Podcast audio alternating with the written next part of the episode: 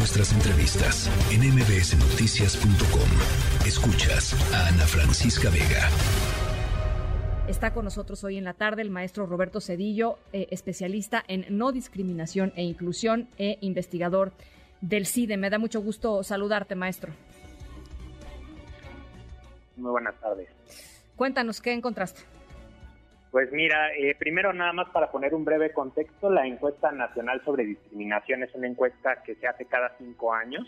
Eh, antes la hacía el CONAPRED eh, aliándose con instituciones, bueno, ahora ya extinta la Sede Sol o la UNAM, pero de 2017 para acá se logró que fuera liderada por el INEGI, además de en alianza con entidades como la CNDH, el CONATIP, la UNAM, en este año fue entre el CONAPRED, el INEGI y la CNDH, y es una encuesta nacional representativa eh, de todo el país, encuestó 42 mil viviendas, eh, con resultados pues representativos por cada entidad federativa. En los resultados, la verdad, de la, de la ENADIS de este año eh, nos muestra pues las graves dimensiones de este problema, ¿no? Como decías, nuestro país se caracteriza por una amplia discriminación sistemática en todos los ámbitos y en todas partes del país.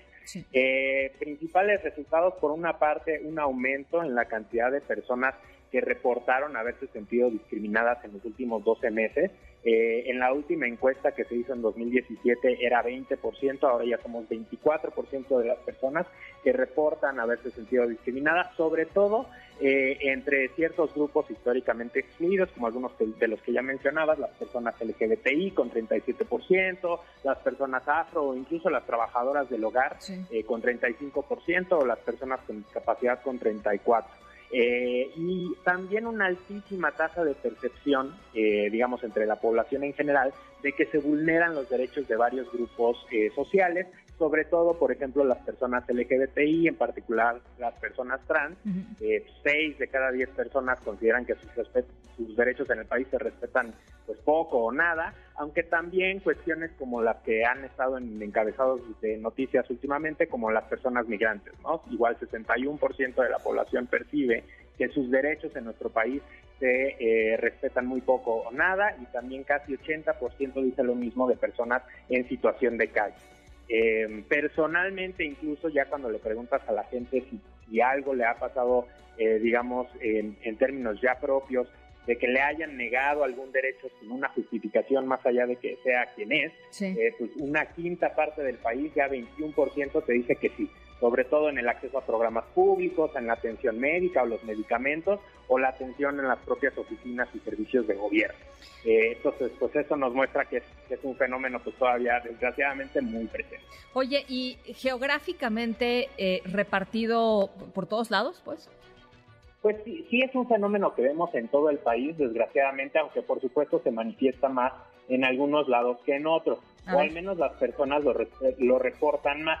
Por ejemplo, en estados como Tamaulipas, Baja California, Sinaloa, se reporta con menor frecuencia, eh, mientras que en otras entidades como Tlaxcala, Morelos y Tabasco pues son de las que más se reporta. No quiere decir necesariamente que ahí haya más o menos discriminación, porque muchas veces las personas, el problema con la discriminación es que es una cuestión que todavía está como muy normalizada, la vemos como muy, muy común eh, y muchas veces ni nos damos cuenta, ¿no? Entonces, en algunas entidades federativas eh, les gusta presumir, ¿no? Este, que la tasa de personas que reportan discriminación es muy baja, aunque a veces eso lo que nos indica es que las personas lo tienen tan normalizado y es tan cotidiano que ni siquiera se dan cuenta de que es discriminación, ¿no? Pero sí es un fenómeno que desgraciadamente se manifiesta en todo nuestro país y en todos los ámbitos, como te decía, tanto la educación, la salud, eh, los trámites de gobierno, oficinas sociales, en, fin.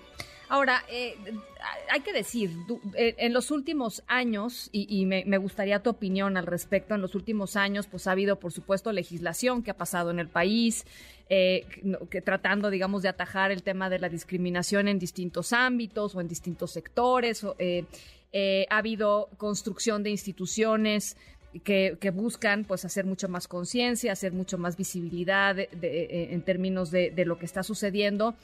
Eh, ha habido avances, o sea, cuando uno mide, lo que quiero decir es cuando, cuando, cuando nos vamos a los números, ¿ha habido realmente avances o no, Roberto?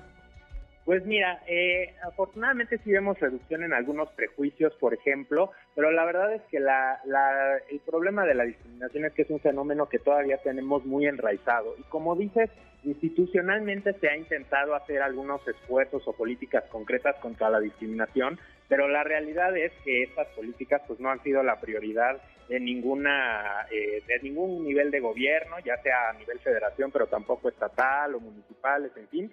Eh, y las instituciones que se han construido, eh, como por ejemplo a nivel nacional el Consejo Nacional para Prevenir la Discriminación, es decir, el CONAPRED, en fin, no tienen suficientes recursos o incluso presencia nacional. Por ejemplo, el CONAPRED solo tiene oficinas en la Ciudad de México, ¿no? Y año con año Digo, por ejemplo, la situación del CONAPRED en años recientes, tú sabes que por dos años de, de, Estuvo acéfalo, ¿no? se quedó, se quedó sin titular. Sí, sí. Este, y, y, ahora, pues, a, lo largo del sexenio ha ido perdiendo presupuesto en términos reales, cada vez con menos personal. Entonces, en fin, ¿no? La austeridad que se ha tenido en estas labores, como en muchas otras, pues ha llevado eh, a que este tipo de, de problemáticas pues sigan prevaleciendo.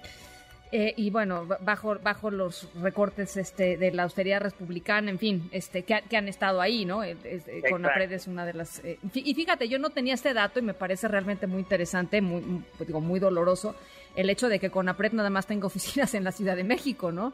O sea, es, lo, es lo más chilangocéntrico que he oído en muchísimo tiempo.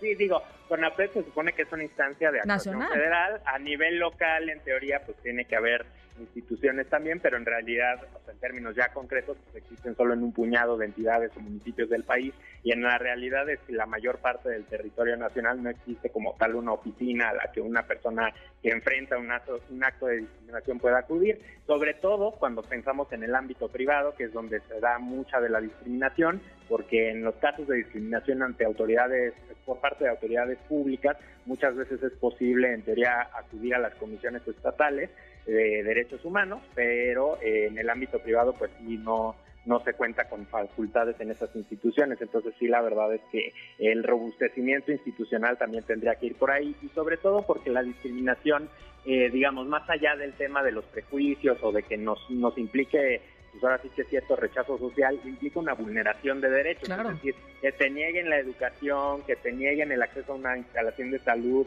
etcétera, por ser quien eres, eh, vulnera tus derechos y además impacta en tu calidad de vida. Es decir, que te nieguen, por ejemplo, el acceso a la educación, pues no solamente es que no te dejaron entrar a una escuela físicamente, sino que determina tus oportunidades pues a largo plazo, ¿no? tus posibilidades de empleo a futuro, tus posibilidades de movilidad social, la calidad de vida que vas a tener o muchas veces pues también eh, pues tu propia supervivencia, ¿no? Entonces sí es un fenómeno que tendríamos que estar considerando de manera prioritaria por el impacto tan cotidiano y tan normalizado que tiene en las vidas de muchas personas que pues, lo pensamos tal vez en términos anecdóticos, pero ya cuando vemos las cifras, igual en la ENADIS nos lo muestra, pues vemos que las tasas de analfabetismo son mucho mayores entre grupos históricamente discriminados, por ejemplo, el triple o cuádruple entre poblaciones indígenas o con discapacidad que a nivel nacional, eh, mucho menor acceso a trabajos con contratos, con prestaciones, en fin, ¿no? Son son cuestiones que trastocan más allá de eh, lo cotidiano o el sentimiento de, ser excluida, sino que impactan en los derechos eh, particulares que podemos ejercer día a día. Bueno, pues eh, lo, que nos muestran los datos y la, información publicada en, la, en la encuesta es que es una todavía una batalla cuesta arriba, pero es una batalla que hay que dar. Gracias, Roberto. Te, te mando un abrazo. Al contrario, Ana, muchas gracias. Un saludo y un abrazo. Noticias.